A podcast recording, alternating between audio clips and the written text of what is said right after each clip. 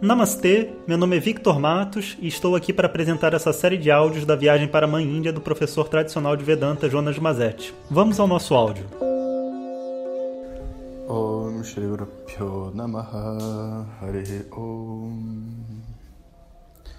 Bom dia pessoal. Então, aqui em Rishikesh, o nosso ritmo de vida é completamente diferente. A gente tem o Ganges, e aí com o rio Ganges a gente inclui na nossa rotina diária o banho no Ganges, né? Algumas pessoas fazem um banho durante o dia, outras pessoas fazem um banho no início do dia. E eu particularmente aprendi assim do meu professor e sei o benefício que traz para o corpo, né? Esse esse choque térmico, vamos dizer assim, né? Da água gelada e das orações de manhã. Então levou assim uns dois dias para eu conseguir me adaptar os horários, né? Porque tem que acordar bem mais cedo para poder fazer as disciplinas e depois tomar o banho. E hoje então eu consegui acertar esse, esse trilho, né? E é a melhor coisa que tem. Faz sua prática de yoga, né? Respiração. Depois você vai até o Ganges, o Ganges está frio. Aí você coloca os pés lá dentro, a mão, e logo logo você já para de sentir o frio, porque o corpo se adapta, né? E você então mergulha e um calor vem de dentro do corpo imenso, né? Devido a esse choque térmico. Você sai de lá como se estivesse é, andando na sauna, né? Apesar de estar frio pra caramba do lado de fora, todo mundo de casaco, você vai sem camisa e tal. Se seca para não ficar doente, né? E volta para o quarto para continuar as orações. E eu acho que essa é uma das, é uma das grandes coisas que tem assim, em Irishkesh, né? Quando você fica no ashram, essa oportunidade de tomar o banho.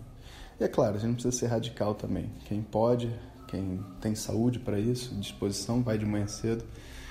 Quem tem uma saúde mais debilitada, não quer ficar tão frio, pode ir de tarde, na hora do almoço. Tem horas que são bem quentes, que todo mundo está caindo dentro do rio também. Então tem para todo mundo. E essa sensação, né, de você estar tá num local onde está todo mundo ali fazendo orações no rio é muito legal. É, hoje, né, a gente foi no, no templo, tinha tanta gente de tantos lugares, né, vocês devem estar até escutando aí uns o, a concha, né, o som da concha de outro templo aqui perto. E o ashram do Swami Dayananda aqui em Rishikesh tem as, os meus amigos de curso que vieram para se encontrar, para encontrar o professor, né, que é o Swami Sakshat Kritananda. E tem as pessoas que moram aqui perto, tem também alguns alunos que fazem cursos aqui de longa duração, seis meses, um ano, né? Então a gente tem essa oportunidade assim de todo mundo se encontrar e se conhecer. E aqui eu hoje queria passar uma reflexão para vocês que eu acho que é uma é uma reflexão muito válida, sabe? E algo que é, faz diferença no longo, médio prazo do nosso caminho espiritual.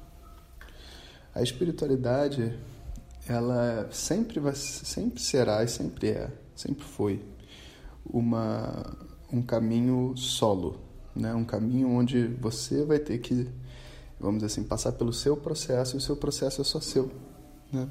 A gente pode ter companheiros de viagem, a gente pode conhecer pessoas, ter amigos que vão estar tá com a gente enquanto a gente está no nosso caminho solo, eles vão estar tá andando ao nosso lado no caminho deles. Por um tempo, né? Mas o nosso caminho será sempre sozinho. E por isso também a, a comparação com as pessoas, sabe? O que, que elas estão vivendo, o que, que elas aprenderam, se ela toma banho no Ganges ou não, se ela faz meditação ou não, se ela, isso tudo é muito inútil. Porque quem disse que é o que eu preciso, quem disse que é o que eu preciso agora também, sabe? Então, essas comparações geralmente fazem todo mundo ficar mediano. Porque eu olho para você, vejo o que, que eu não faço, me desestimulo, faço até menos. Você olha para mim, vê o que você não faz, né? E a gente acaba, vamos dizer assim, se acomodando num, numa posição assim de mais ou menos. Né? E eu, eu vejo esse movimento como uma coisa muito comum, porque quando a gente está realmente querendo fazer uma coisa é, para nós, para o nosso crescimento e tudo mais, por um lado, você tem as orientações do professor, que são muito importantes. Mas, por outro lado, você tem que ter um discernimento interno. um discernimento para poder assim ouvir das pessoas e até de entre aspas assim é, mestres que não têm uma, uma preocupação tão grande com o seu crescimento, sabe? O que, que é válido e o que, que não é válido. Então, alguns professores vão dizer: Ah, você quer aprender Vedanta? Então, mora aqui no Ashram e fica aqui que você vai aprender. É só você morar aqui. Ei, cara, mas eu tenho uma vida no Brasil, eu tenho. Eu tô imaginando, né, um diálogo. Eles, ninguém falou isso para mim, graças a Deus. Eu tenho uma vida no Brasil, eu tenho, eu tenho que aprender sânscrito, né? Eu tenho que fazer um monte de coisa para poder ter condições de aproveitar isso daqui. E às vezes a gente pode pegar carona, sabe, em discursos simplistas, reducionistas de professores, de outros alunos mais velhos e de coisas que a gente vê por aí. E, então a gente precisa ter sempre uma mente muito atenta de da onde a gente está, para onde a gente está indo, qual o caminho que a gente está traçando, qual a estratégia. Porque a gente fala em espiritualidade, começa um, uma, uma espécie de uma onda, de uma fantasia, sabe? De que tudo pode, se o mestre falou, vai acontecer e, e tal. E as pessoas param de usar a cabeça. E isso é uma coisa extremamente nociva. Então, todos os grandes professores que eu conheço eram pessoas muito objetivas, pessoas que sabiam o que queriam, que não perdiam tempo. Qualquer parte da tradição védica, Ayurveda, astrologia, Vedanta, mantras, sânscrito, são conhecimentos infinitos. Você pode ficar infinitamente estudando uma determinada direção e você talvez aprenda, né, obviamente, na direção que você está indo, mas por que, que isso faria diferença na sua vida? Em quê? Será que é só mais um conhecimento para você ter no bolso? Sabe? Onde que isso se conecta com o seu processo espiritual? Eu acho que assim, esse discernimento, sabe, essa sinceridade, é uma das coisas mais importantes. E para nós no Brasil, né, que recebemos só um pouco dessa tradição, pegando carona com práticas de yoga, com mestres, com livros e tudo mais, a gente tem que manter a nossa mente no lugar. Porque eu vou dizer uma coisa, nós brasileiros não estamos atrás não. Porque como a gente tem essa, vamos dizer assim, essa distância da tradição, a gente não fica perdido nas ilusões que os, muitos indianos têm. Alguns ficam, né, mas a maioria de nós não somos pessoas mais objetivas, sabe? Então a gente tem que, na verdade, se tornar cada vez mais, cada vez mais objetivos nos nossos propósitos, aonde a gente quer chegar. Para que que eu estou seguindo esse caminho espiritual? Eu estou em busca do quê? E se eu estou em busca, sei lá, vamos imaginar assim, né, de um equilíbrio, de uma paz, que é geralmente que as pessoas buscam, sabe? O que que vai me produzir esse equilíbrio, essa paz? Sabe? Por que que sentar numa aula é bom? Por que que meditar pode ser bom? Por que que fazer yoga pode ser bom? Né? E às vezes você vai ver assim uma pessoa extremamente ansiosa, sei lá, é, estudando Ayurveda, um exemplo, né? E, e ela podia estar fazendo uma meditação para lidar com a ansiedade, porque, sabe, os problemas que nós temos, cada um de nós, todo mundo sabe, a gente sabe quais são. A gente não precisa de um professor para dizer qual é o problema que a gente tem. O problema a gente sabe, a gente sabe a solução. E se a gente sabe o problema e começa a estudar a tradição, a gente vai ter também com muita clareza a direção de resolver e, e, e o professor vai ajudar. E a gente não pode ser negligente, sabe? Porque esses problemas que a gente tem, todos eles, ansiedades, ciúmes, compulsões, vícios, é, uma raiva guardada internamente, nada disso vai embora sozinho. Com o passar do tempo vai sumindo. Não some. As pessoas vão para o caixão brigando com a família, vão, sabe, destruindo as relações. A única coisa que vai fazer o crescimento é um esforço direcionado naquela direção. E eu preciso saber que esforço é esse, como fazê-lo. Né? Então é para isso que serve, vamos dizer assim, esse caminho espiritual das pessoas. E se você estiver ligado nisso, você está sempre crescendo e vou dizer, cresce muito rápido.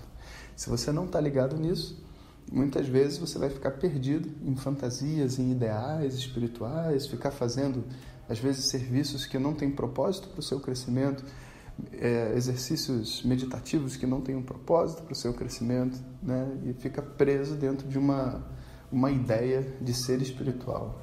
Então, não vamos viver dentro desse mundo de fantasia de ser espiritual.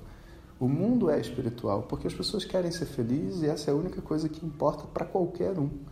Então, ser espiritual não faz sentido nenhum. Existe uma coisa só que é ser inteligente, viver uma vida inteligente. Eu, na época que eu estava saindo do IME, né, formei engenheiro mecânico, tudo mais, eu fui visitar um monte de empresas e fui trabalhar com um monte de coisas, etc. Uma vez me apresentaram e falaram assim, oh, esse cara, esse cara é o melhor engenheiro da, da, de tal área, assim, assim, assado, né? E o cara tem vários prêmios. Eu fui lá ver. Mas o cara toma pílula para dormir à noite. Eu falei assim, cara, ele pode até ser um cara muito inteligente, tipo assim, para matemática, sabe, para física, para engenharia agora. E se ele fosse inteligente mesmo, ele não precisava tomar pílula para dormir, porque eu não tomo. Naquela época eu não tomava, nunca tomei também, porque isso não foi uma questão para mim. Até hoje, graças a Deus. Eu não tomava. Então eu falei assim, cara, como é que pode uma pessoa ser tão inteligente e não conseguir cuidar da sua saúde? Como é que pode ter tanto médico, entende? Tomando remédio e remédio para conseguir ficar acordado lá para fazer os seus atendimentos, seus plantões. Não faz sentido. Então existe como se fosse assim uma inteligência para o mundo, mas existe uma inteligência para dentro de si mesmo. E não são inteligências diferentes. A gente só precisa clamar por ela. A gente precisa realmente usar essa inteligência toda que a gente tem para fazer o nosso caminho espiritual, para poder se tornar pessoas melhores e viver uma vida equilibrada. Porque no final das contas é o que a gente quer. Então, não existe essa coisa de ser espiritual, só existe uma coisa de assumir a nossa inteligência para lidar com a gente mesmo, ou seja, ser inteligente. Se eu for inteligente comigo mesmo, eu vou viver uma vida boa. E uma vida boa não é ser o primeiro, uma vida boa não é ser o cara mais rico, uma vida boa não é nada disso. Uma vida boa é ser capaz de viver bem com o que você tem. Ser capaz de se relacionar bem com a sua família, ser capaz de se divertir né, com o mundo da forma como ele te apresenta, porque o mundo é, é um lugar muito rico, de muita natureza, de muitas pessoas, de muitas experiências. O que está me impedindo de viver em paz?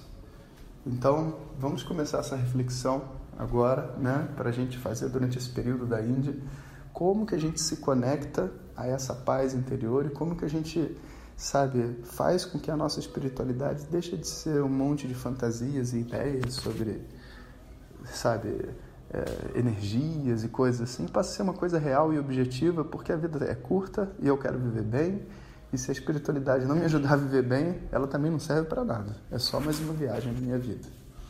Então, bom dia a todos. Acordem, pessoal.